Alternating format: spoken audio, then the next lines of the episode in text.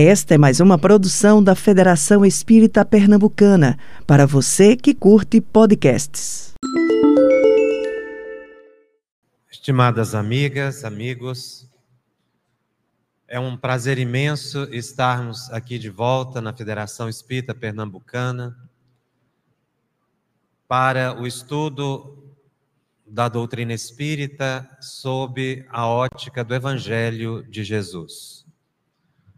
Em especial, neste ano em que esta federativa completa os 120 anos né, de fundação, que é uma data muito significativa para todo o movimento espírita nacional. A temática proposta é a análise da dinâmica da reunião mediúnica e um foco no dialogador, que é uma expressão que acabou uh, ganhando corpo no movimento espírita ao longo do tempo, quando no passado era chamado de doutrinador. Mais tarde, o espírito André Luiz, no livro Desobsessão, propõe uma terminologia muito interessante nomina aquele responsável pelo atendimento aos desencarnados, é uma expressão de André Luiz, de médium esclarecedor. Isso não é uma questão apenas de semântica. Está embutida nessa expressão médium esclarecedor a posição que ele ocupa na reunião mediúnica. Ele é médium.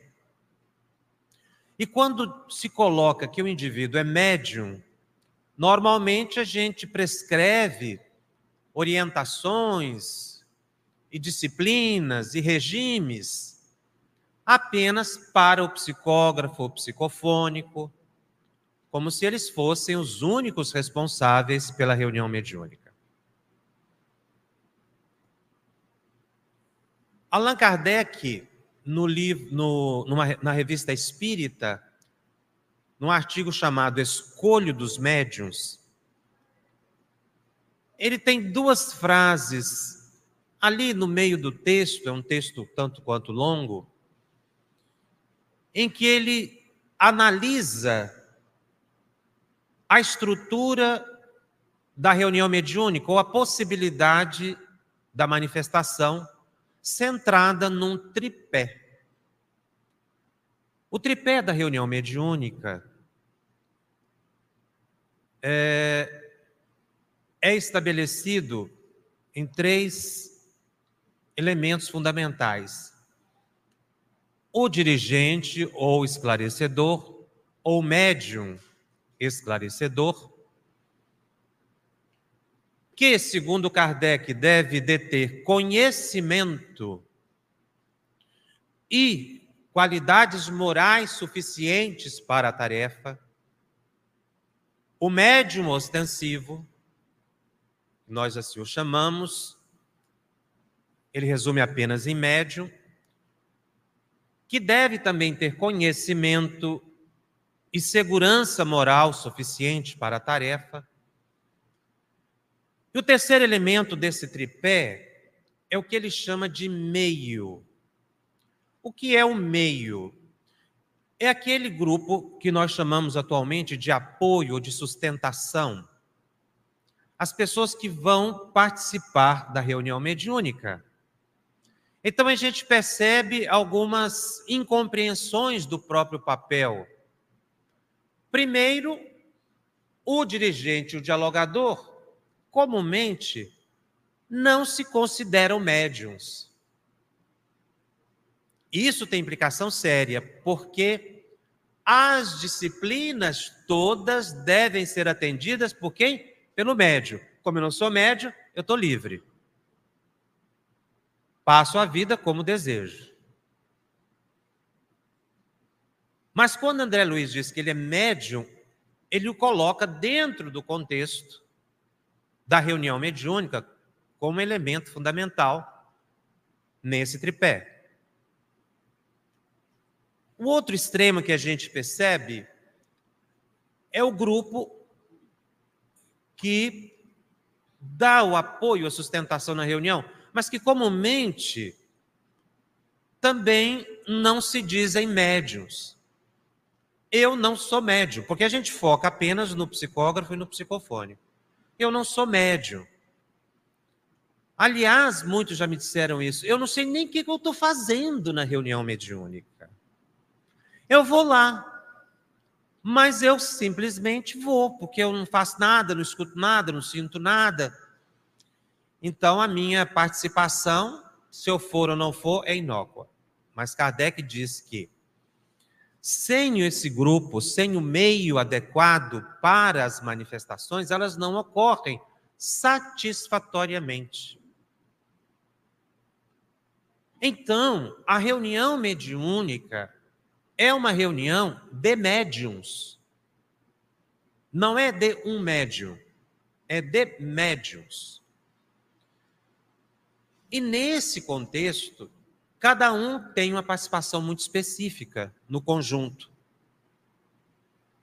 que precisa ser harmonioso e ter percepção do que vão desenvolver, qual é o objetivo, o propósito da reunião mediúnica.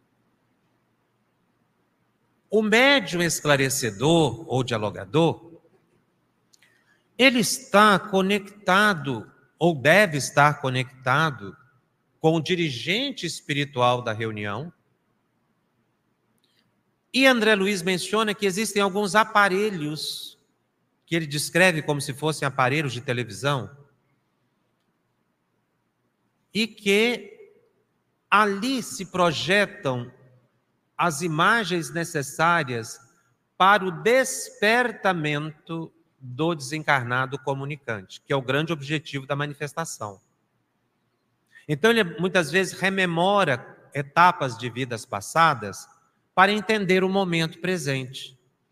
E o esclarecedor está conectado com esse aparelho, ele faz uma dupla conexão com o dirigente e com o aparelho. E aí ele intui o que deve falar. Então o esclarecedor, ele é um médio intuitivo, atuando permanentemente na reunião. Mas e, os, e o grupo de apoio?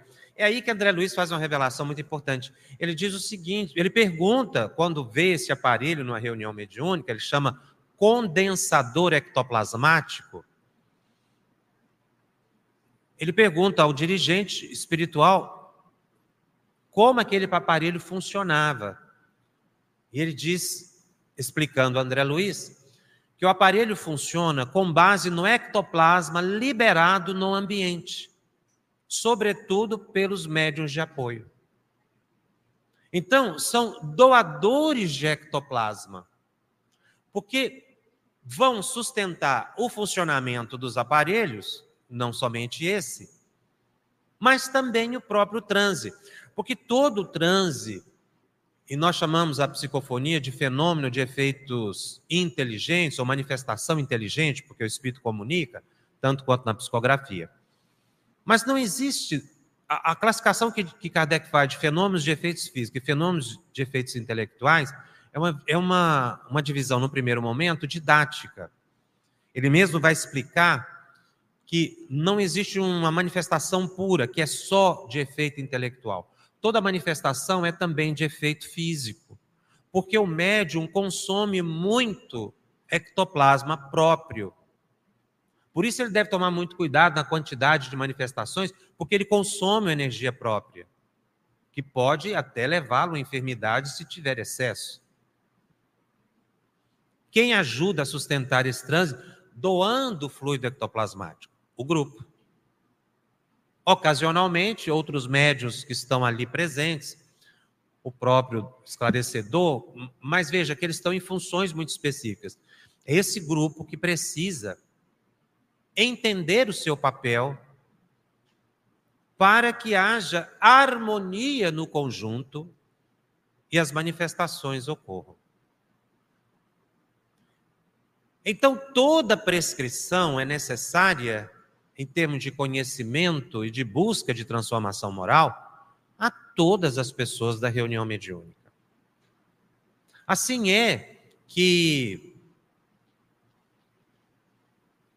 o efeito físico liberado, ou, produzido, o ectoplasma liberado na reunião, ele não causa apenas a sustentação do transe ou funcionamento dos aparelhos, mas ele permite a materialização na dimensão espiritual de espíritos que estão numa dimensão superior àquela do manifestante ou do próprio grupo de encarnados. Porque a manifestação física, ela tem que ter uma finalidade. Hoje se diz que o efeito físico, ele é útil apenas para a cura, como no passe, em que é uma grande liberação de, de fluido ectoplasmático. Mas fora disso, a gente não tem percebido mais, tem ficado cada vez mais raro reuniões de, de efeitos físicos. Então, os espíritos não materializam na reunião mediúnica, porque não tem finalidade toda semana o espírito materializar. Mas eles materializam na dimensão espiritual para os espíritos poderem enxergá-los. Isso faz parte do despertamento.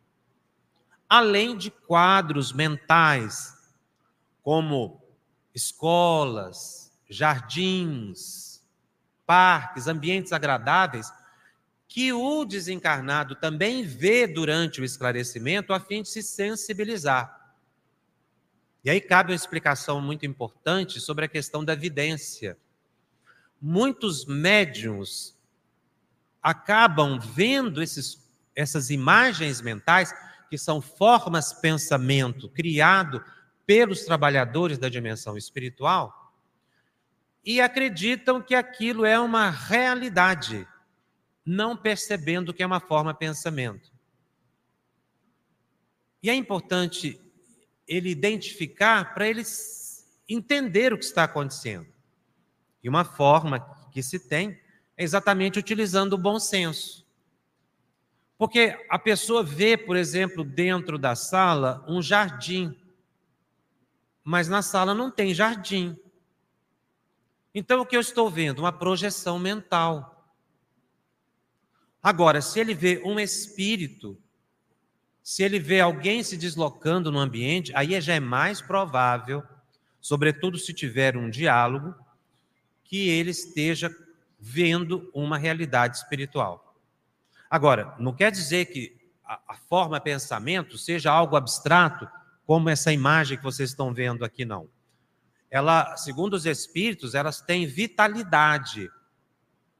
Então, uma, eles podem até criar é, pessoas, imagens de pessoas, que sejam agradáveis ao desencarnado, por exemplo.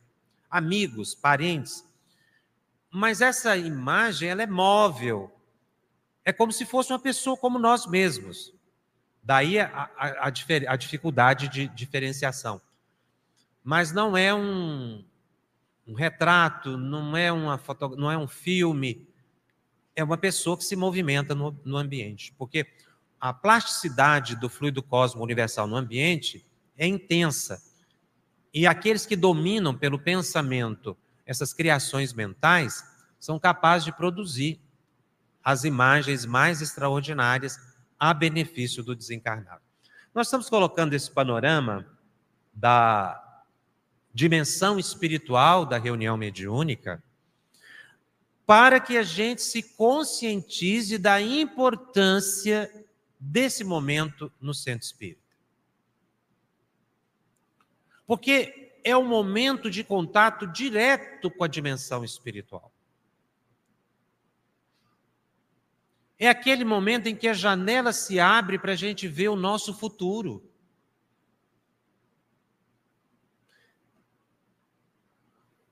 O centro espírita recebe diversas denominações, ele é chamado muitas vezes de escola, de educandário, né?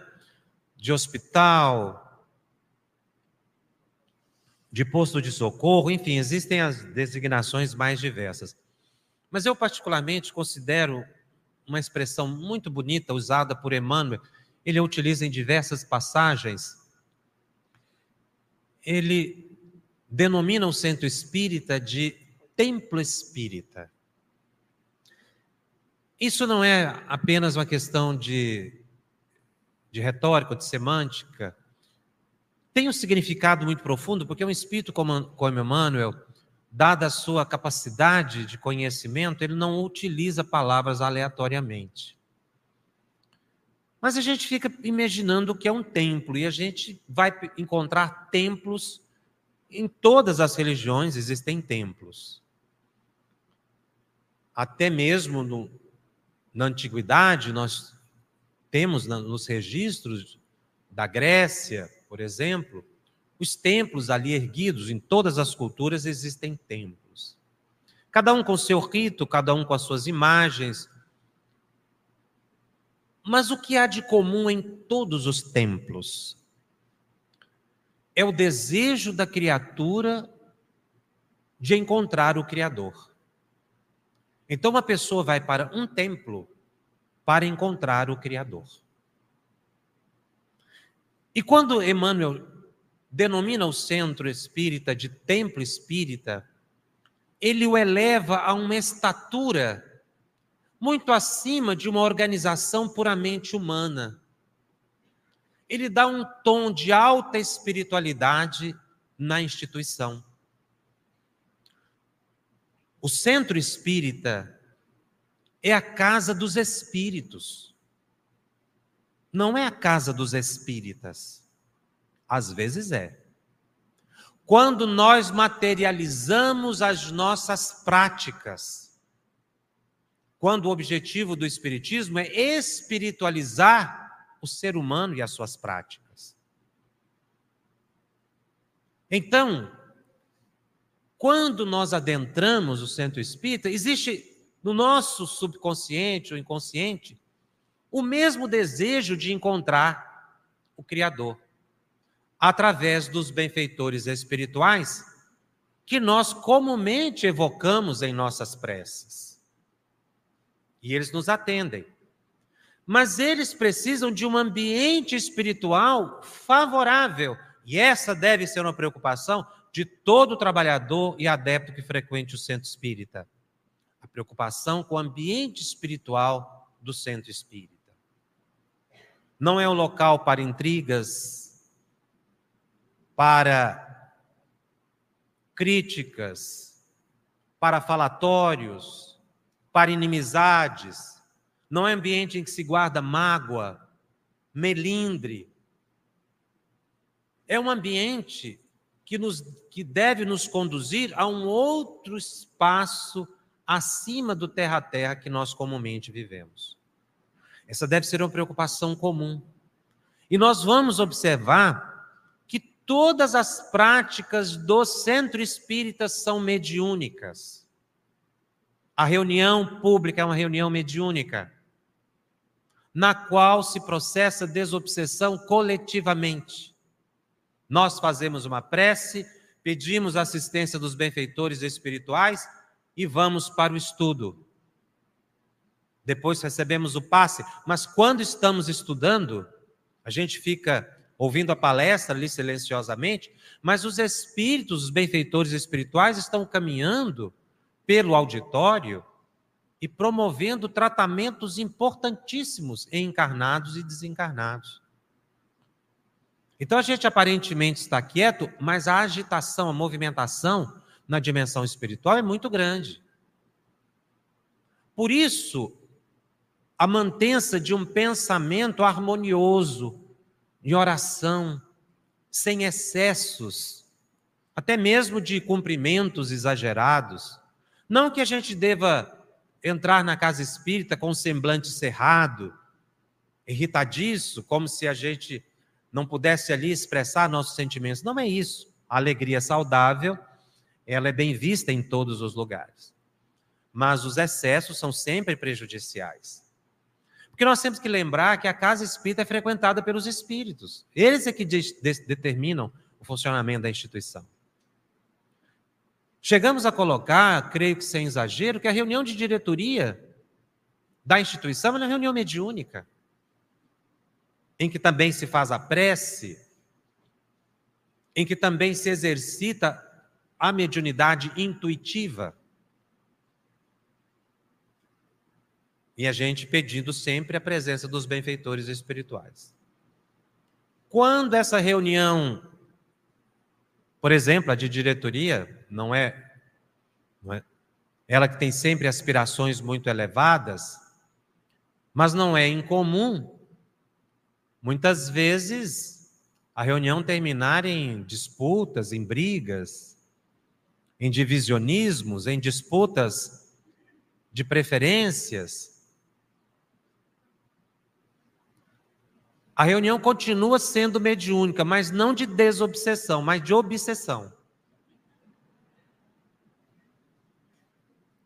Porque aí os espíritos nos deixam livre-arbítrio para que a gente faça o que achar que deve.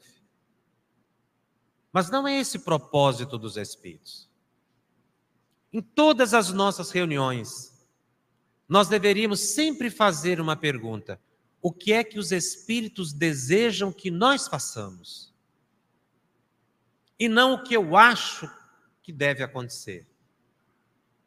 Porque quando a gente diz eu acho, e eu determino como deve ser a dinâmica de determinada reunião, eu materializo aquilo que deveria ser espiritualizado. É o que acontece com a reunião mediúnica, que Kardec faz essa clássica diferenciação entre reuniões frívolas, experimentais e as instrutivas.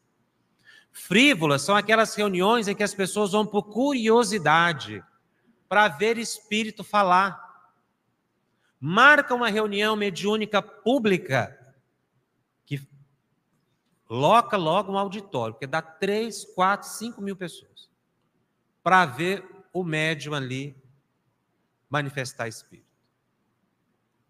Pessoa está lá pela curiosidade e às vezes faz pedidos e perguntas de problemas domésticos, de problemas econômicos, profissionais, solução de processos judiciais. Eu sou da área jurídica, vejo muita preocupação nesse sentido.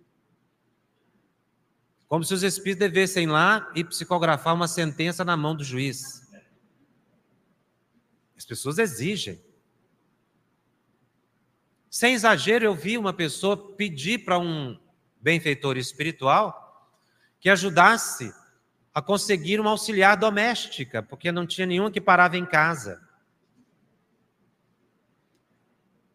São profissionais muito importantes, mas eu conheci a família e vi o pedido. E sei que muitos não paravam, profissionais lá, por causa das crianças, que não tinham limite, não havia canela que aguentasse tanto chute. Então, a pessoa não nota, são as reuniões frívolas. E sem muitas vezes pretensão, a gente pode transformar a reunião mediúnica numa reunião frívola. Superficial, quando a gente não estuda, quando a gente não se prepara para a tarefa que vai ser desempenhada, e a gente vai sem saber o que está fazendo lá, apenas para ouvir o Espírito falar. Ou então por medo. Porque o dirigente me falou que se eu faltar à reunião mediúnica, o Espírito me pega eu vou ficar obsidiado. Então eu vou. Mas eu não gostaria de ir. Mas coagido. Hum, se a pessoa tem medo ou não tem comprometimento, ela não deve participar da reunião mediúnica.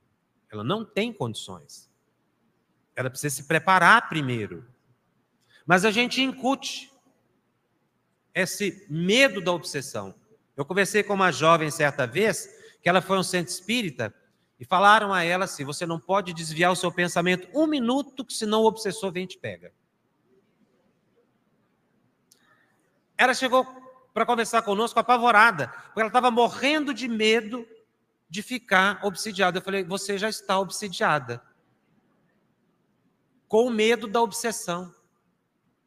Porque ela só pensava naquilo. Aí vamos explicar para ela. Porque ficar um minuto sem desviar o pensamento é o máximo, né? na nossa condição de vida, a gente está numa luta permanente. Então, são essas orientações que são frívolas. As reuniões experimentais, a gente via muito na época de Kardec, em que os médios era testado, testado, testado, exaustivamente para comprovar a presença dos espíritos. A gente ainda vê momentos de experimentação quando se levanta dúvida em relação ao médium. Ele é semanalmente ele é testado ali para ver se ele é honesto ou não. Se ele realmente está incorporado ou não. Isso muitas vezes decorre da inexperiência da direção, que deveria conhecer a pessoa. Então a gente torna a reunião mediúnica em insatisfatória, quando ela deveria ser instrutiva. E quando Kardec fala na reunião instrutiva, ele não está querendo dizer que a gente vai estudar durante a reunião mediúnica, mas aprender observando os espíritos que ali se manifestam, porque muitos deles expressam o nosso futuro. Para que a gente amanhã não compareça dementado numa reunião mediúnica, nós temos que preparar agora. É o aprendizado prático da observação que a reunião mediúnica permite. É a instrutiva. Quando nós determinamos o modo de fazer reunião mediúnica, nós estamos seguindo a nossa própria responsabilidade. Quantas vezes já não ouvi a expressão livro dos médios está ultrapassado? Livro Desobsessão de André Luiz já não se aplica mais. Ou então, fechada a porta, Aqui, quem decide sou eu. Ou seja, a gente vê muito essa inversão de valores, inversão de papéis. Então, quando a pessoa diz isso, que esses espíritos são todos ultrapassados, ele está se colocando acima dos espíritos. Acima de um André Luiz, acima de um Emmanuel, de um Bezerra de Menezes, acima da falange do Espírito de Verdade. Porque eu dito o modo de realizar a reunião mediúnica. Aqui faze, faremos como eu acho que deve ser. E a gente costuma dar muito ordem para os espíritos, como se eles fossem obrigados a nos obedecer.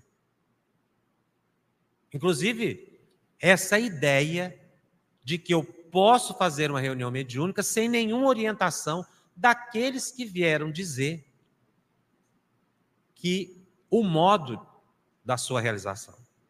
Esses espíritos não foram ultrapassados. Na verdade, nós não os atingimos, é bem diferente. E ficamos numa infância espiritual. É por isso que Kardec coloca no livro dos médicos que a reunião mediúnica é um ser coletivo, formado por um agrupamento de médiuns. Eu trouxe essa mensagem de Manuel Filomeno de Miranda, Responsabilidade Mediúnica, eu tirei alguns trechos, porque eu acho essa mensagem extraordinária, não só pelo seu conteúdo, mas principalmente pela sua origem. Eu lia, como estava dizendo, um trecho, esse artigo, Escolho dos Médiuns, e há, lá pelo meio, exatamente essa expressão que eu disse. Que Kardec coloca que a reunião mediúnica está assentada sobre o tripé dos três elementos já comentados.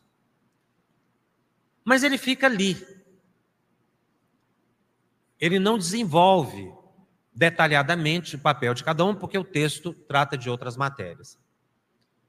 E aí, mais recentemente, Vem Manuel Filomeno de Miranda, através da psicografia de Divaldo, e ele detalha o papel de cada um dos elementos do tripé da reunião mediúnica. Quando eu fiz essa associação, eu vi algo muito maior, um processo interpretativo dos espíritos da obra de Kardec. E veja que ele foi pegar uma frase no meio de uma mensagem de uma revista espírita para trazer um comentário excepcional. Eu atribuo como esse espírito participante da própria falange do Espírito de Verdade. Porque para pegar um detalhe daquele e fazer uma mensagem, não foi por acaso. Ele realmente estava imbuído do propósito de interpretar o pensamento do codificador. A Marta Antunes, no, no, último livro que ela publicou, A Prática Mediúnica na obra de Manuel Filomeno de Miranda, que é um livro muito bom, ela anota uma revelação que Divaldo fez. Que Manuel Filomeno de Miranda foi convidado por André Luiz para dar continuidade à obra dele. Então, Manuel Filomeno de Miranda é da equipe de André Luiz, coordenado por Emmanuel e por Bezerra de Menezes. Por isso a gente percebe essa afinidade, essa ligação do pensamento desses espíritos todos com Kardec. Isso está no livro, portanto, estou comentando. Mas a gente vai perceber essa identidade pelo desenvolvimento dos pensamentos e eu sugiro que mais tarde vocês leiam essa mensagem a responsabilidade mediúnica. Eu tirei alguns pequenos trechos, porque é uma mensagem longa e merece uma análise detida. Tratando-se de um empreendimento que se desenvolve no campo da energia, requisitos graves são exigidos, de forma que sejam conseguidas as realizações passo a passo até a etapa final. Eu destacaria aqui, quando ele fala da reunião mediúnica, que ela se desenvolve no campo da energia. Que energia é essa? É a energia mento-eletromagnética. Porque mediunidade é pensamento. Toda comunicação mediúnica ela decorre de uma ação do pensamento sobre a matéria. Pensamento também é matéria utiliza, os espíritos utilizam essa expressão energia, que muitas pessoas até questionam, não é? tentando comparar essa expressão energia com a energia dos estudos não é? técnicos das ciências humanas. Mas essa expressão ela é emprestada. E isso é muito comum nas diversas ciências, usar uma expressão emprestada por falta de palavra que explique o evento mas na doutrina passa a ter um sentido diferente das ciências físicas.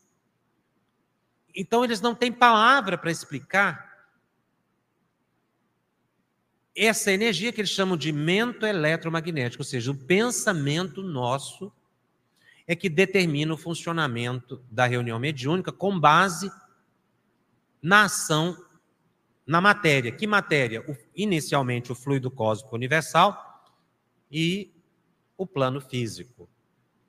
Ora, se tudo decorre da ação do nosso pensamento, é o estudo do pensamento que deveremos voltar quando pretendemos entender mediunidade. Daí porque nós temos que tomar muito cuidado com o que pensamos em reunião mediúnica. Mas o pensamento nosso, ele precisa estar adaptado à reunião mediúnica. E isso não se improvisa. Se nós não prepararmos a nós mesmos, nosso pensamento, durante a semana, pela oração, pela meditação, pelo estudo, nós teremos muita dificuldade de concentração na reunião mediúnica. Porque a concentração mediúnica é diferente da concentração da prática, do mentalismo, não é? que algumas seitas exibem, algumas práticas explicam, importantes, mas é diferente da reunião mediúnica que os espíritos colocam, que a nossa concentração, a nossa ligação mental, ela deve expressar um comportamento diário que favoreça a nossa conexão psíquica com os desencarnados. Por isso, a importância do cuidado com o nosso pensamento. É um ser coletivo. Manuel Filomeno de Miranda coloca, formada por um agrupamento de pessoas responsáveis e conscientes.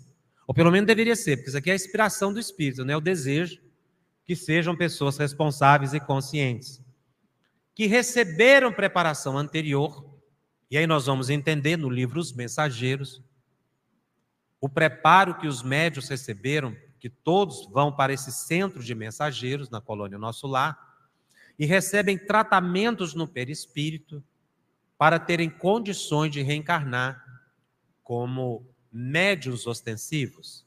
André Luiz não chega a explicar qual é o tratamento, mas a impressão que a gente tem é que são passes que a pessoa recebe, muito provavelmente, mas ele, ele, na verdade ele não diz como. E que vai ampliando a capacidade perceptiva do indivíduo, o sentimento, a emoção, para reencarnar como médium. De modo a corresponder aos, às obrigações, às tarefas que foram convocadas para exercer no santificado lugar que se programa a sua execução. É interessante ele usar a palavra convocado,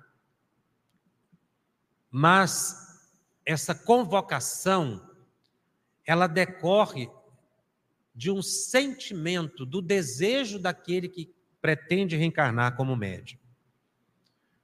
Quando a gente estuda a reencarnação, a gente percebe que em alguns casos a reencarnação ela é a, a vida próxima ela é imposta ao indivíduo porque muitas vezes ele tá, está tão perturbado na dimensão espiritual que ele não tem como escolher. Aqueles que estão equilibrados têm como escolher os, os principais eventos da vida, faz um, um planejamento, um programa reencarnatório. Mas muitos não conseguem fazer isso. Com os médiums, não existe essa imposição. A pessoa não reencarna médium porque foi obrigado a reencarnar assim. Segundo André Luiz, as pessoas pedem e são avaliadas e recebem ou não autorização para reencarnar como médium.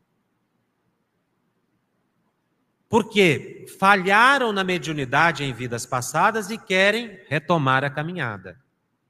Ou nunca trabalharam com mediunidade em nenhuma vida anterior. São esses dois propósitos gerais que norteiam o pedido. E qual é o propósito da reencarnação do indivíduo como médium? Segundo André Luiz, todo médium reencarna para ser uma carta viva do Cristo junto das pessoas. O médium não reencarnou para produzir fenômeno. Ele reencarnou para ser uma carta viva do Evangelho de Jesus junto das pessoas. Muitos médios pretendem receber mensagens espetaculares, evocam espíritos esquecidos de que é ele médium que deve ser a mensagem a ser levada junto às pessoas. Não basta escrever, não basta falar. É preciso vivenciar o evangelho. E ao invés de evocarmos os espíritos superiores para estar junto de nós, estarem junto de nós, o desejável é que a gente busque se elevar para junto deles, inverter o processo de evocação. Muitas pessoas dizem: ah, no Espiritismo, o Espiritismo proíbe a evocação, nunca proibiu. O que Kardec orienta é que tomar cuidado em tentar evocar um espírito e pedir para ele falar, porque você pode ser mistificado. Mas a gente evoca, faz uma prece, pede a presença de um benfeitor espiritual, isso é uma invocação. Se o Espírito vem ou não vem, é outra coisa, mas a gente pede. Então, a aspiração nossa deve ser de nos elevarmos àqueles que chamamos, modificando a visão da evocação. E aqui Manuel Filomeno de Miranda, além do tripé da reunião mediúnica, porque Kardec menciona a equipe espiritual, os trabalhadores do plano espiritual, Manuel Filomeno de Miranda uh, vai falar do trabalho dos espíritos superiores na reunião mediúnica, porque, como eu disse, a gente fica sentado em oração e meditação na reunião mediúnica, mas não imagina muitas vezes o trabalho que está sendo realizado ali. E a gente precisa ter essa noção, mesmo que intuitivamente, para que a gente colabore com eles. Vai ser uma leitura mais rápida pelo nosso tempo, porque isso aqui demandaria estudos mais amplos. Mas ele, ele menciona que encarregam-se os, os benfeitores espirituais de orientar aqueles que se comunicarão, auxiliando-os na sintonia da aparelhagem mediúnica, que eu comentei já, a fim de evitar-lhes choques e danos, tanto quanto no que diz respeito às comunicações psicofônicas atormentadas, quanto às psicográficas de conforto moral e de orientação. Então, eles estabelecem um plano de vigilância. André Luiz vai mencionar que existem três barreiras de proteção da reunião mediúnica: uma em torno do centro, uma circulando a sala, em torno do centro, impedindo o avanço de espíritos perturbadores ou oportunistas para não entrarem no centro espírita. A outra barreira na sala, em que ficam ali os espíritos que estão visitando a reunião, os que vão se comunicar, ficam ali aguardando a equipe espiritual e mais proximamente à mesa ou círculo do grupo de, de encarnados, tem uma terceira barreira que impede o acesso de espíritos que não estão programados para a manifestação. Então ali ficam os médiums, o comunicante, o dirigente espiritual nesse círculo menor. Mas nós temos que perceber que essas barreiras não serão suficientes se a gente não tem um pensamento harmonioso na reunião mediúnica, que a gente pode violar esse ambiente. Então a gente entender que há uma proteção espiritual.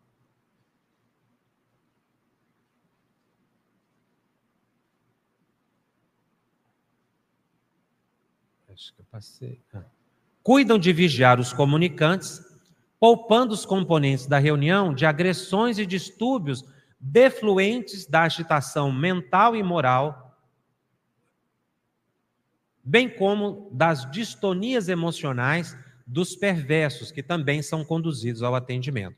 É essa barreira de proteção que eu falei, que é cuidada e vigiada por espíritos especializados nessa tarefa. E aí ele vai falar agora dos médios, do dirigente e do grupo. Então, aos médiuns é solicitada serenidade interior. Serenidade não é viver sem problema. Nós temos que buscar um equilíbrio interior, uma mente equilibrada, a fim de que a gente possa chegar na reunião mediúnica sem grandes agitações emocionais que atrapalha muito o desenvolvimento da reunião. Silêncio íntimo. Não só silêncio de boca, mas silêncio de pensamento, porque o ambiente está saturado de ectoplasma. Tudo que você pensa materializa-se no ambiente. Então, o silêncio de boca é importante, evitar os exageros de, de toda a ordem, lembrando que ali dentro existem doentes que estão sendo atendidos. Estão doentes sentados ali esperando, outros deitados, em macas.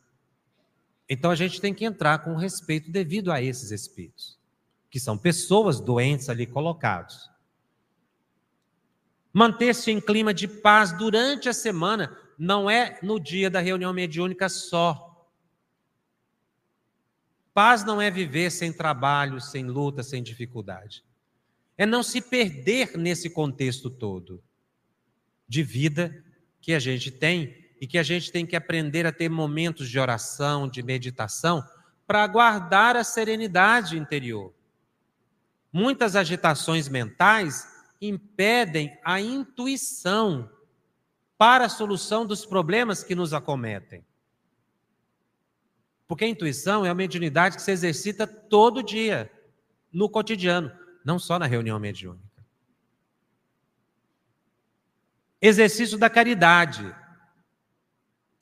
E aqui, caridade tem uma definição muito específica. Respondida pelos Espíritos na questão 886 do Livro dos Espíritos. Caridade aqui tem o significado de benevolência para com todos, indulgência para com as imperfeições dos outros e perdão das ofensas. É a caridade no relacionamento, é a caridade relacional.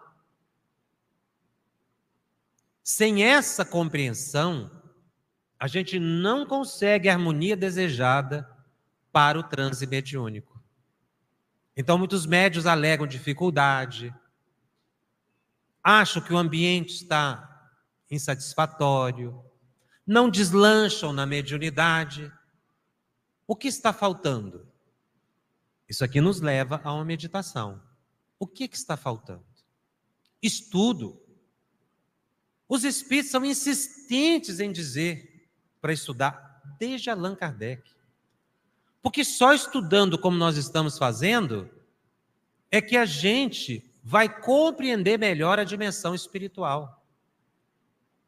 A vida que nos cerca.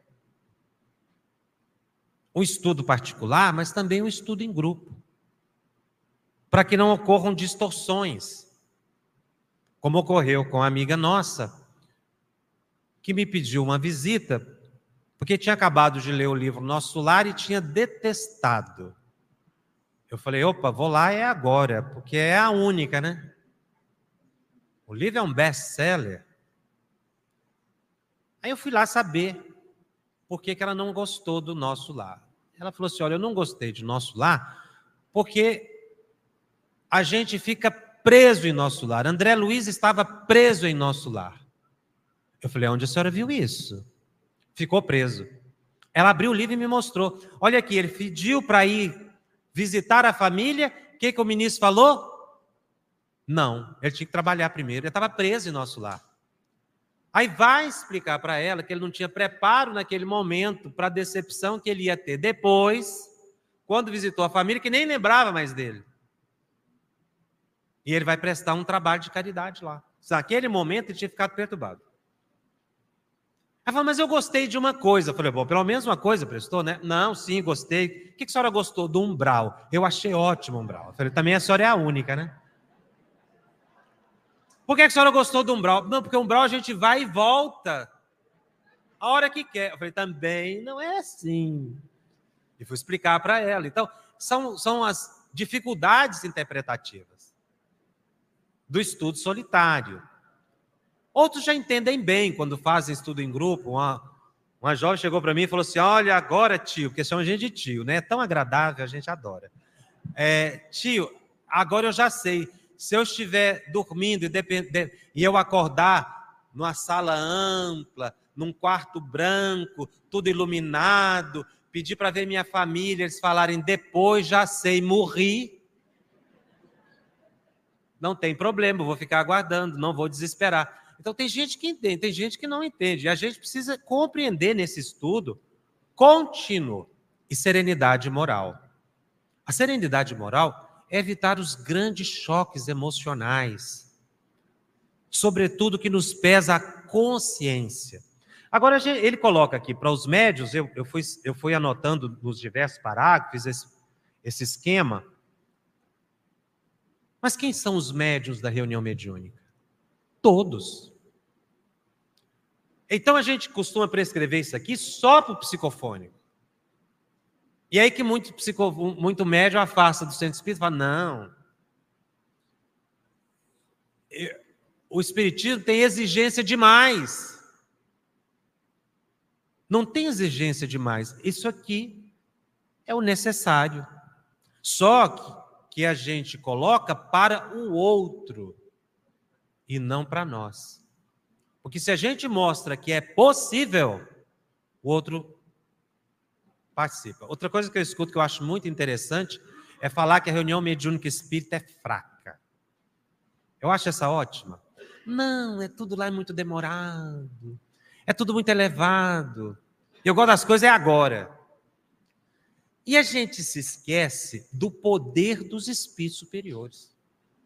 Se o espírito é superior, ele tem poder sobre tudo e todos. Na hora. Então, por que, que não acontece o que eu quero na hora? Porque muitas vezes o seu pedido é infantil.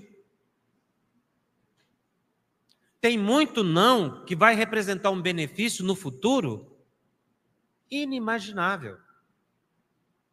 Tem muito não que vale muito mais do que um sim. Mas eles têm uma pessoa pode estar à beira da desencarnação, se eles tiverem autorização, a pessoa volta à saúde plenamente, porque eles têm um poder que nós desconhecemos. Mas a questão é a nossa infância espiritual. O que, que a gente quer que resolve imediatamente? São os nossos problemas materiais. E eu disse, eles até ajudam pela intuição, porque eles não negam a nossa orientação. Mas eles esperam que a gente sintonize.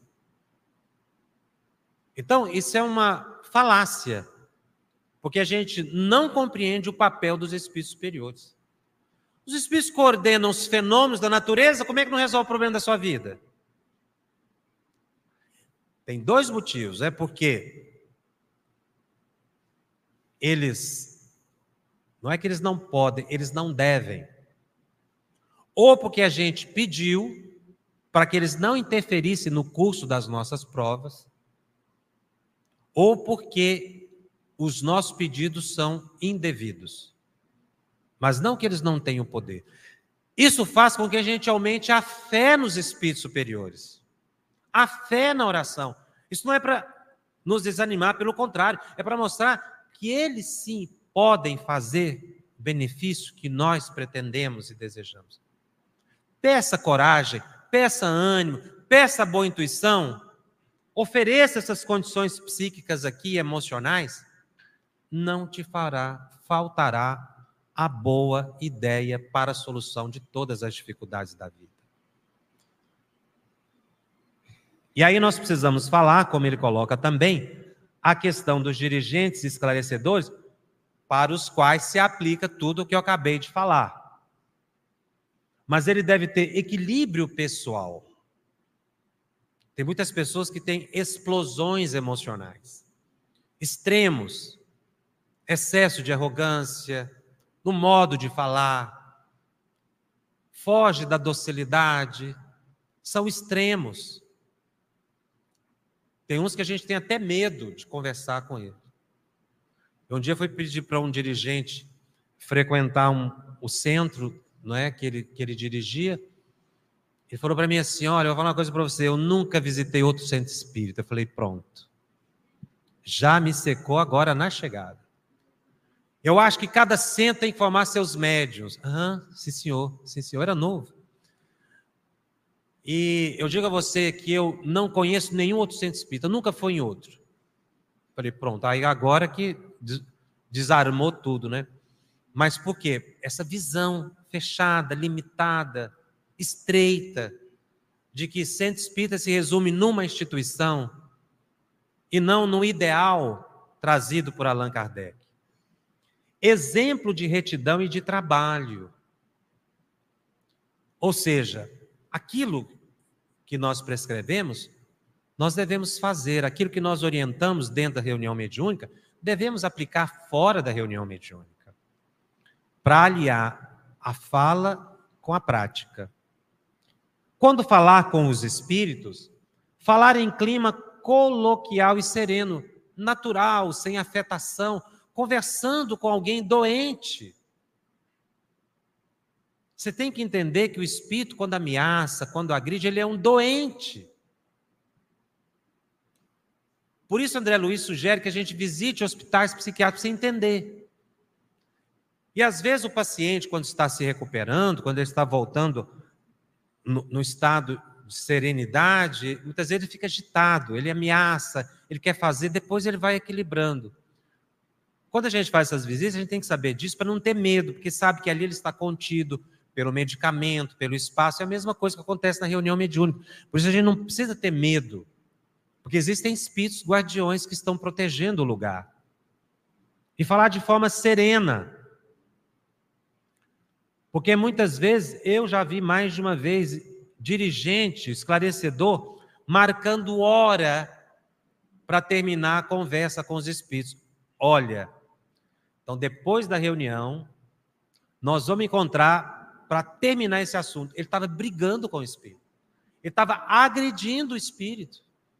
Ele estava agredindo um doente e batendo boca na reunião mediúnica. Mandando o espírito calar a boca. Você cale a boca. Ou seja, ele fugiu da melhor sintonia do trabalho. Falar com ternura e compaixão. Entendendo que ali há uma alma sofrida, sem palavras inúteis e sem pretensão salvacionista, ou seja, prometer resultado para aquele espírito, entendendo que ele está ali momentaneamente para se despertar sentimento de amor e de misericórdia. E é interessante porque como é que a pessoa vai amar um espírito que está vendo ali a primeira vez, não é? Como é que a pessoa vai expressar misericórdia? Existe um sentimento que é anterior ao perdão, ao próprio amor, e que é mais fácil de ser atingido. Muitas pessoas dizem assim: eu tenho muita dificuldade de perdoar. E realmente, determinados problemas ficam em nossa mente, há uma dificuldade de perdão. Mas o que, que a gente pode fazer? A gente pode ter piedade pelas pessoas. É mais fácil ter piedade. Então, se você não consegue perdoar, tenha piedade. Tenha misericórdia pela pessoa, porque ele, se ele cometeu um erro, te agrediu, ele é digno de dó, de pena, pela ignorância em que ele se encontra. Aí depois eu consigo, então, no passo seguinte, em momentos posteriores, perdoar. É isso que, que o esclarecedor deve fazer. Ele tem que ter piedade daquele espírito que está manifestando. É um sofredor. Pode ser o pior perseguidor. Mas ele tem que ter sentimento de piedade. Aquele que está na, na deformidade perispiritual, da zoantropia, às vezes um lobo, um animal, e muitas pessoas pensam que esse tipo de manifestação é inócuo, é desnecessário ou infrutífero. Fale a esse espírito com misericórdia sobre o alto perdão, porque muitos sofrem a deformidade perispiritual por causa da culpa. Então fale a ele do alto perdão. Ele vai entender, vai ouvir, vai ficar registrado porque ele está ouvindo. Porque ele ouve pelo pensamento, não é pelos ouvidos só do médium. Então ele não consegue falar, mas ele entende, ele assimila.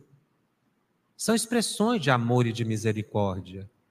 Não censurar o obsessor, deixar de apontar o obsessor como culpado de tudo. Que, aliás, é um mito, não é? Até no próprio movimento espírita, a gente coloca nos espíritos a culpa de tudo. Os espíritos são responsáveis por todo o desatino da minha vida. Então eu tenho que ir no centro espírita para os espíritos tirar os espíritos que estão me atrapalhando. Quer dizer, eles trouxeram o problema, eles que resolvam o problema. Mas não é assim. Porque muitos espíritos são nossas vítimas. Um dos temas que todo grupo mediúnico que se propõe a fazer desobsessão deve estudar é a obsessão. Porque nós falamos em fazer desobsessão, mas a gente só pensa desobsessão em afastamento de espírito. E desobsessão nunca foi afastamento de espírito. Mas o nosso foco é esse por falta de conhecimento. Desobsessão é mudança de pensamento de encarnado e de desencarnado. É a evangelização de ambos. E quando ocorre a evangelização de ambos, eles se afastam ou se aproximam? Se aproximam. Porque muitos são vítimas de nossa ignorância em vidas passadas. Outros são amigos nossos.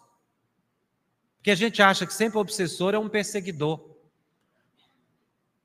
Mas imaginando brevemente aqui dois amigos que caminham pela vida, pelo crime, pela viciação, pela violência, mas são amigos.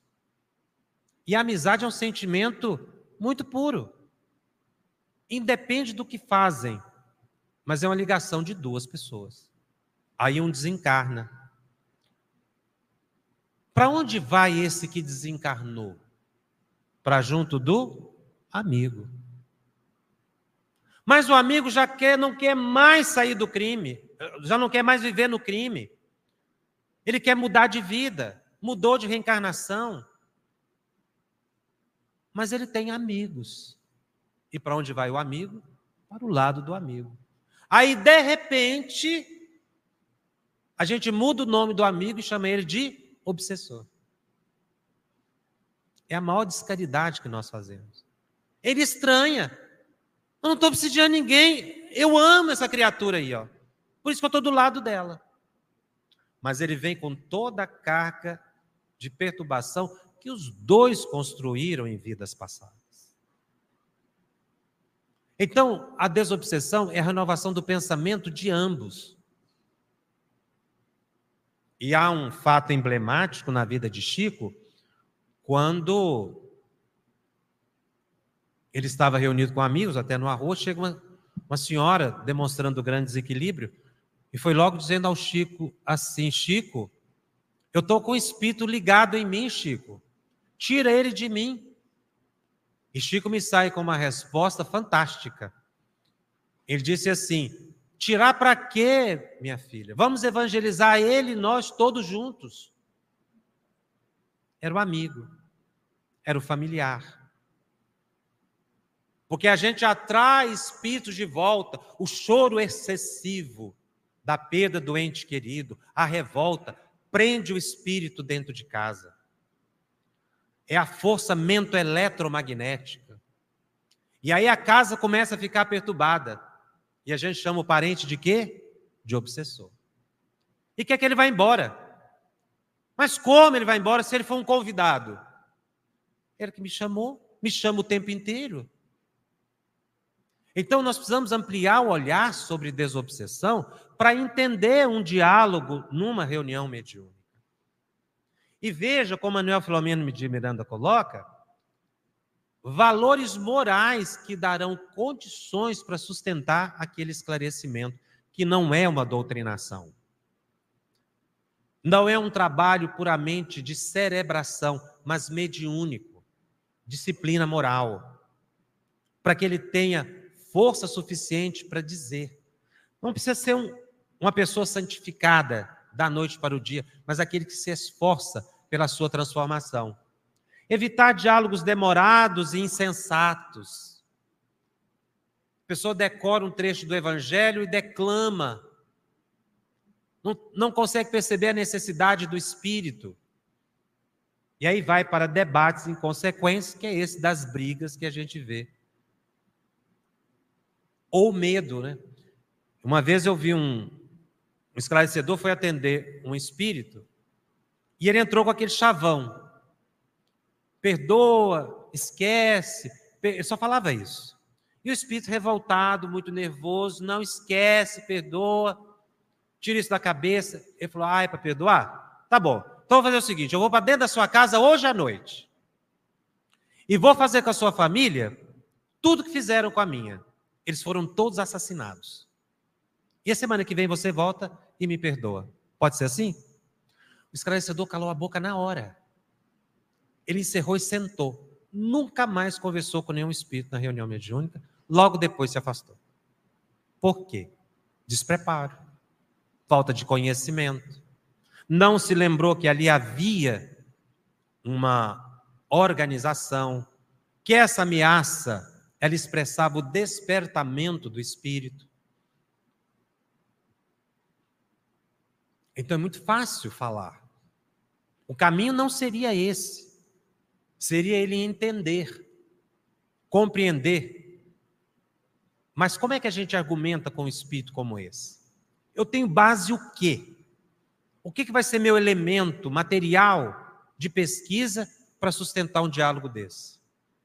Não tem outro livro senão o Evangelho segundo o Espiritismo. O esclarecedor precisa estudar muito o Evangelho, não para decorar e declamar trechos do Evangelho, mas para ter argumentos doutrinários. Por exemplo, a questão da piedade que eu falei agora há pouco. No capítulo, na mensagem O Homem no Mundo, logo de início, os Espíritos falam uma coisa muito interessante. Eles dizem assim para nós: um sentimento de piedade deve sempre animar o coração daqueles que se reúnem e imploram assistência dos bons espíritos. Ou seja, quando a gente se reúne para fazer uma prece, qual é o sentimento primeiro que a gente deve ter com todas as pessoas? Piedade. Não falou em amor, não falou em caridade, falou em piedade. Como é que eu sei disso? Porque eu li o Evangelho. Então, quando a gente dialoga, a gente vai lembrar, por intuição, da piedade. Esse espírito poderia não perdoar, mas ele poderia ter pelo menos misericórdia com ele mesmo, no estado em que se encontra, ou se encontrava. Então, o dirigente deve ter à mão o Evangelho segundo o Espiritismo para ser o livro que lhe dará condições argumentativas. Mas com o Evangelho a gente tem que entender o seguinte: não basta saber, tem que viver. Porque se eu não experienciar, eu não sei argumentar. Até mesmo nos cursos de psicologia a gente vê isso. Os estudantes, em alguns momentos, fazem análise e algumas preparações. Por quê? Para vivenciar o que vai explicar. Não dá para ser só teórico de evangelho. Se a gente não esforçar um pouco, aí a gente vai dizer com qualidade moral e com experiência que aquilo funciona. Senão a gente vai ser um teórico e a argumentação vai ficar inútil. Evitar exibicionismo intelectual daquele que estuda bastante e fica mostrando, falando com palavras difíceis, mostrando que sabe isso, falando sobre aquilo outro. E acontece muito. O objetivo é despertar o sofredor para o estado em que se encontra. Bom, nós tínhamos que terminar 10h30. Eu vou pegar 15 minutos, porque me pegaram 15 minutos no início, tá? Então, vou cobrar. Viu, Osley Washington. Tá bom. Você achou que ia ficar barato, né? Aí eu vim para falar e eu vou falar. Agora o meio. Mas para esse grupo, o que nós acabamos de colocar, se aplica ou não aplica? Aplica. Porque é uma reunião de médios. Por isso, essa visão mais dilatada do que é mediunidade é importante a gente ter. Você nunca mais vai falar, não sei o que estou fazendo na reunião mediúnica. E nem vai para a reunião mediúnica reclamando, porque você pediu para ser médium. Você pediu, quando falar para você, você vai ser carta viva do Evangelho de Jesus. Oh, beleza, pode deixar comigo. Na próxima, aí afasta, abandona, reclama, acha difícil. Numa reunião séria, não há lugar para dissimulações, ressentimentos, antipatias, censuras, porque todos os elementos que a constituem têm caráter vibratório, de baixíssimo teor. É um ser coletivo, as pessoas precisam nivelar em termos de emoção, e de conhecimento, de desejo de colaboração. Por isso a reunião mediúnica é com poucas pessoas. Porque é muito difícil homogeneizar o pensamento de um grande grupo. Dando lugar a sintonias compatíveis com a carga emocional de cada onda mental emitida. Se você entra para uma reunião dissimulando, com ressentimentos desse ou daquele companheiro, com antipatia ah, mas será que aquele médico está incorporado mesmo? Eu, eu venho aqui, mas eu detesto fulano de tal. Eu, eu gosto que a gente venha aqui, feche o olho, porque eu nem vejo a cara dele. Ele vai permitir a entrada de obsessores terríveis e vai baixar o teor da vibração, a vibração do ambiente. E aí a reunião mediúnica não fica satisfatória.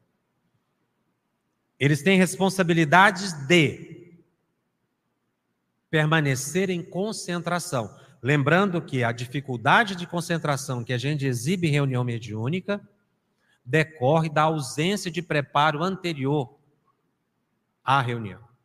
Porque a gente acha que só tem papel de médio dentro da reunião mediúnica, que é outra distorção que a gente percebe entre os adeptos espíritas, sobretudo os frequentadores de reunião mediúnica.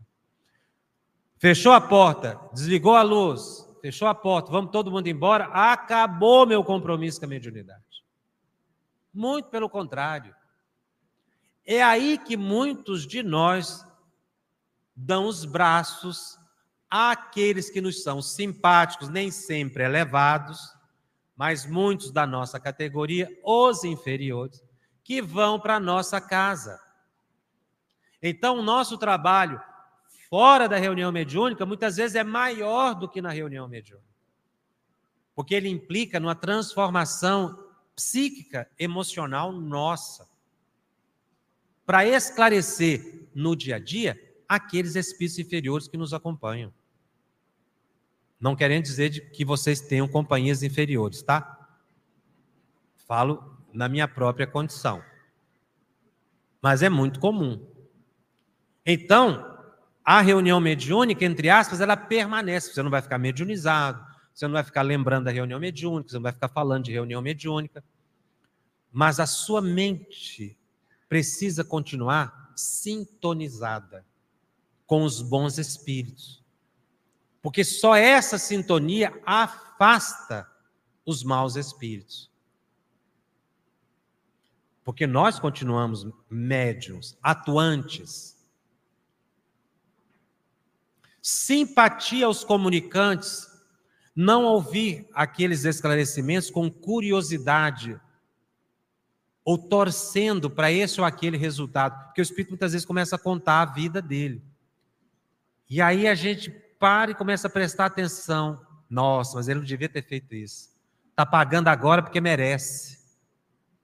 Ou então, ah, o esclarecedor devia estar tá falando isso ou aquilo. É o que mais interfere no pensamento do esclarecedor. Não tenhamos dúvida. É ficar com esse diálogo mental dentro da reunião. É momento de oração de transmitir simpatia, acompanhando os diálogos com interesse, mas com sentimento de colaboração e não de curiosidade, que é extremamente prejudicial. Vibração em favor do enfermo espiritual, que é oração, mentalizar imagens positivas que vão envolvendo aquele comunicante, para que a manifestação tenha o êxito desejável. O êxito desejável de uma manifestação não quer dizer que o espírito tem que mudar de pensamento de um instante para o outro. Não é isso. O objetivo da manifestação mediúnica é despertar o comunicante para a realidade em que ele está.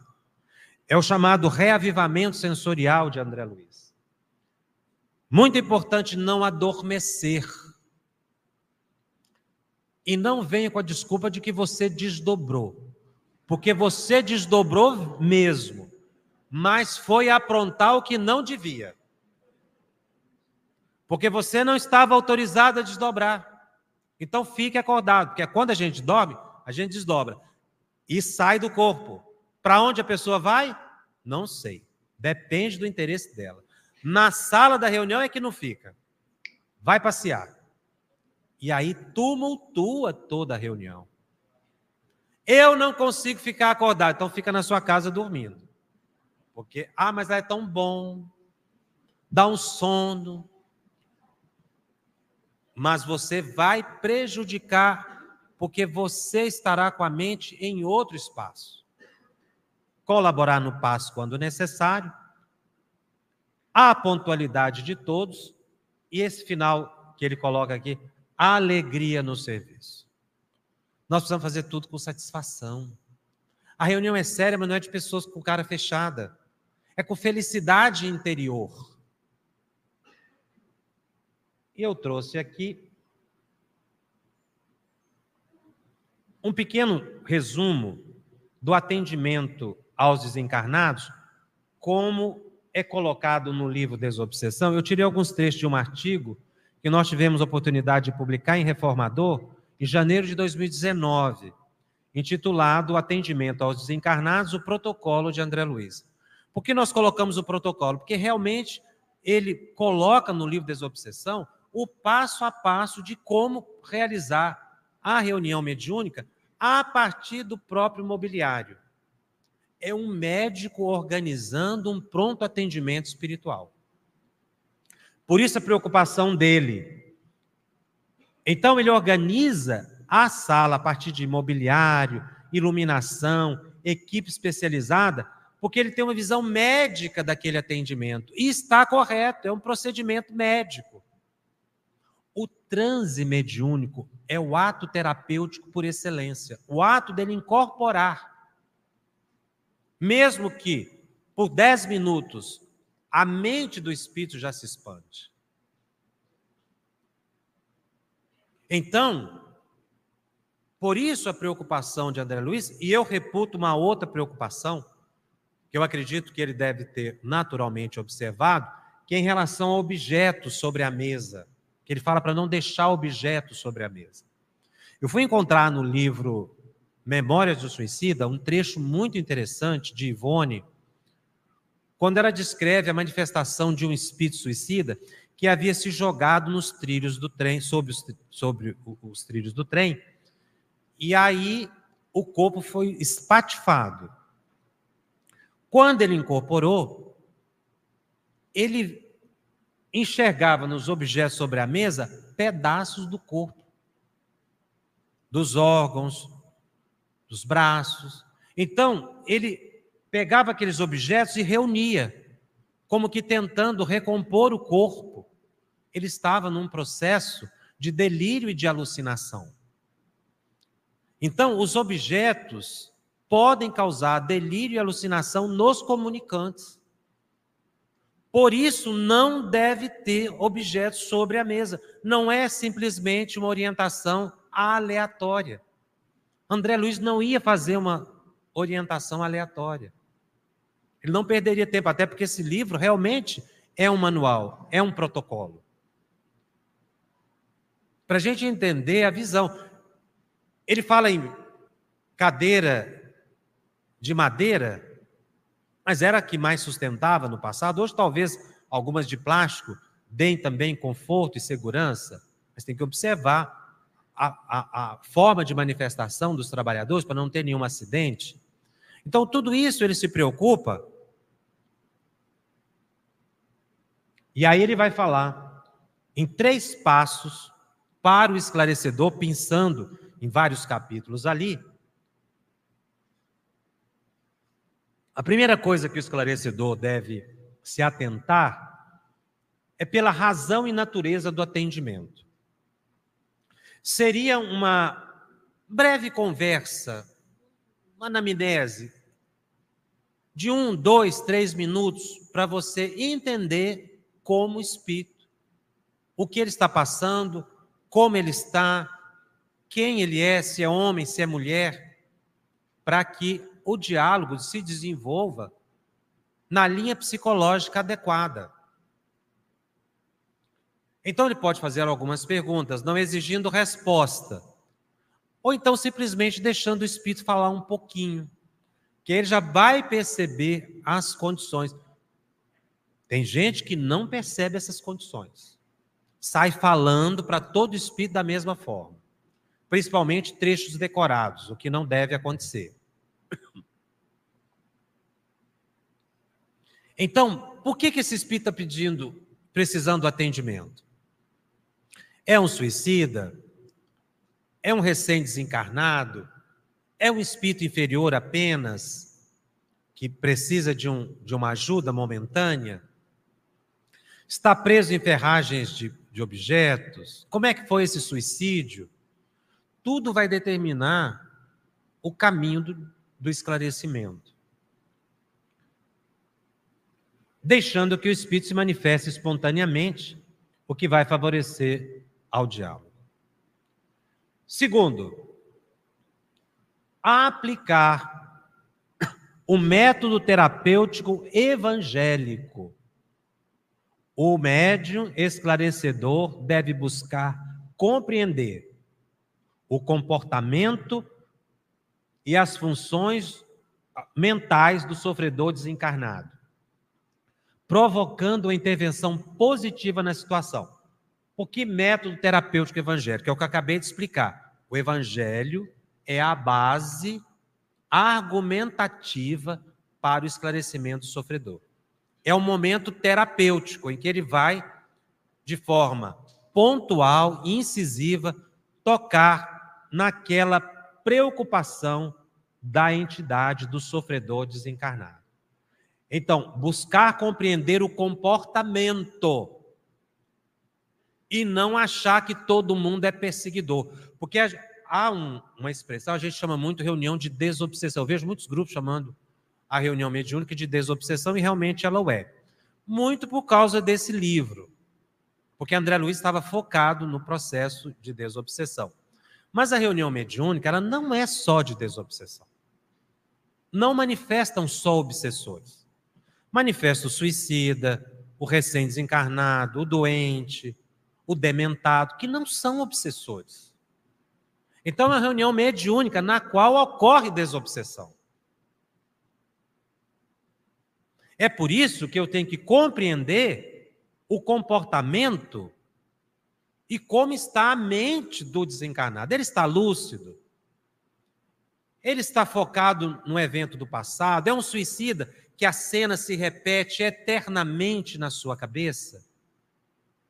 Se eu não entender isso, eu não vou saber conversar. Por isso, ouvir um pouco. Então, se ele está lúcido, é uma forma de abordagem. Se ele está confuso, é outra forma de abordagem. Entendendo o que se deve fazer naquele momento. Eu vi um, um esclarecimento muito interessante. O Espírito começou dizendo assim: graças a Deus eu estou acordando. Nossa, eu estava num pesadelo terrível. Ai, meu Deus, que bom, estou despertando o esclarecedor todo feliz, mas que beleza, meu irmão. Você está acordando, então agora nós vamos te entregar na mão dos benfeitores espirituais, e você vai dormir, e você vai descansar. Eu fiquei pasmo. O espírito estava acordando, ele mandou o espírito dormir. Ele não entendeu o que estava acontecendo. Tem que prestar atenção o que o espírito está falando para não bater boca com o Espírito ou não falar uma coisa totalmente discrepante. E às vezes isso acontece. O Espírito está falando uma coisa, o esclarecedor está falando outra coisa. E o final do atendimento, André Luiz dá algumas importantes orientações no livro Desobsessão. Pratiquem a hipnose construtiva. O que, que ele chama de hipnose construtiva? O espírito está muito suscetível naquele momento. Qualquer comando mental que você der representará um comando magnético e hipnótico. Porque magnetismo é hipnotismo. Quando você o leva a pensar de uma forma e ele aceita aquele pensamento, ocorreu um comando magnético, portanto hipnótico. É o que acontece na obsessão. Quando o espírito te sugere algo e você aceita, está comandando a sua vida.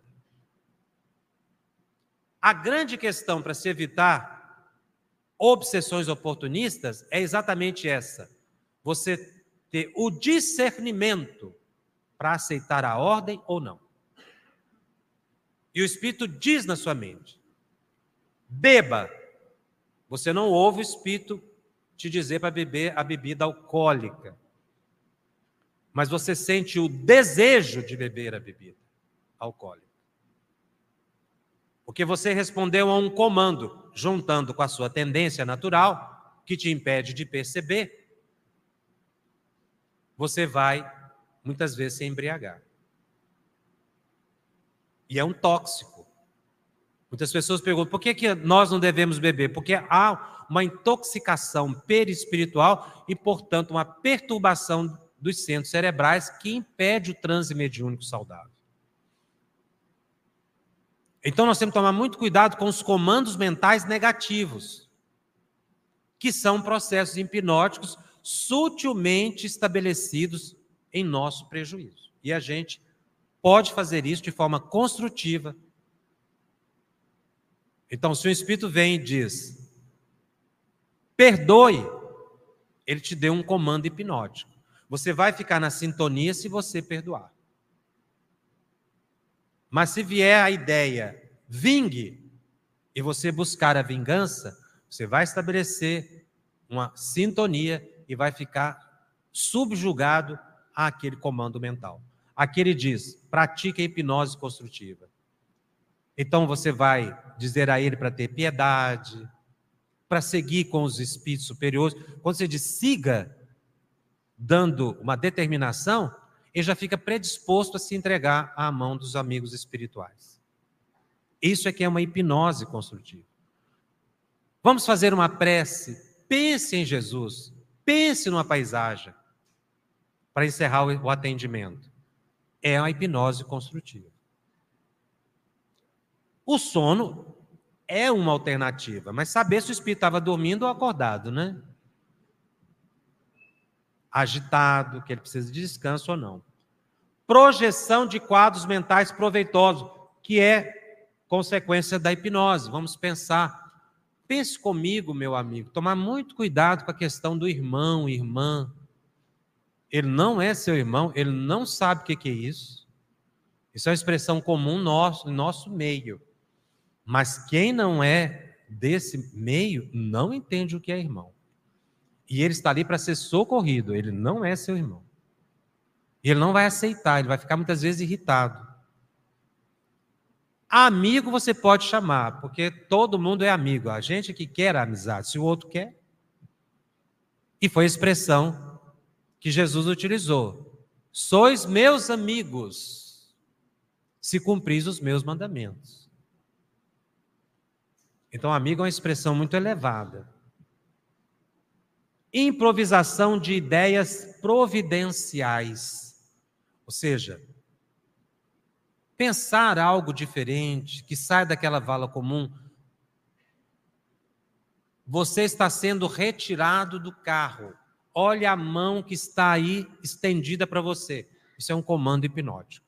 Ele vai ver a mão, os espíritos vão fazer aquilo. Ele não está no carro, ele está na sala ele está ao lado do médio, às vezes sentado ao lado do médio, e vai dizer, porque a mente está fixada num evento, eu estou preso.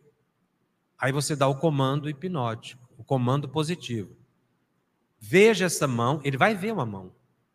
Saia, olhe onde você está. E aí ele começa então o despertar. Nossa, me tiraram de lá. Eu vi um médico que me tirou de lá. Não tinha médico tirando ele de lá. Mas ele vai ver, porque os benfeitores já o retiraram de lá há muito tempo. Mas ele está fixado. E aí ele começa a perceber. E aí ele fala algumas coisas desconexas dentro daquele espaço que foi criado. Então, ideias providenciais do ponto de vista de reeducação. Sugestão e produção de produção e administração de medicamentos. Tome esse remédio. Quando você fala tome esse remédio, os espíritos já materializaram o medicamento e ele vai beber, porque ele está condicionado a beber, ele vai beber o medicamento. Quem bebe o medicamento é o, é o espírito, não é o médio. Não dê água para o médio, simulando que aquilo é o medicamento. Na hora você engasga um médio aí, você vai ver o susto que vai ser. Até mesmo recurso de contenção, aí ele coloca em favor, não é uma contenção punitiva, mas é uma contenção para que ele se restabeleça, ele precisa sair de certo ambiente. Ele precisa ser levado e às vezes vai revoltado, mas constrangidamente. Alguns dizem assim: não me amarrem, tire esses guardas do meu lado. Ninguém está amarrando ele. Mas ele vê as cordas. Por quê? Porque houve um comando hipnótico e ele interpretou como algo amarrando as mãos dele. Muito obrigado. Você ouviu o podcast da Federação Espírita Pernambucana.